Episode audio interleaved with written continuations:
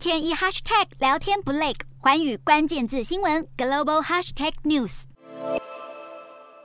受到通货膨胀影响，美国零售业巨擘沃尔玛二十五号宣布下调本季以及年度的获利预测，美股隔日应声下跌，沃尔玛暴跌百分之七点六四，并拖累其他零售商，科尔百货和目标百货分别下跌百分之九点一三和百分之三点六三。食品通膨上升，导致食品占消费者个人预算的比例增加，重创服饰产品销量。梅西百货股价下跌百分之七点二四，Nordstrom 和 Ross 都下跌超过百分之五点五。平价服饰零售商 TJX 也下跌百分之四点一九，而零售业的动荡也席卷电子商务股。疫情带来的荣景不再，Shopify 二十六号股价暴跌百分之十四点四八，亚马逊下跌百分之五点二三，支付公司 Square 和 PayPal 也分别下跌百分之七点零二和百分之五点五六。不过，也不是所有行业都表现惨淡，可口可乐获利和营收超过预期，销量从疫情中恢复，上涨百分之一点六二，麦当劳则上涨百分之二点六三，工业股也是获利赢家，3M 上涨百分之四点九一，奇异电器业绩也优于预期，股价上涨百分之四点六一。接下来，交易员还准备迎接大量科技股财报和经济数据的冲击，还有联准会会议结果，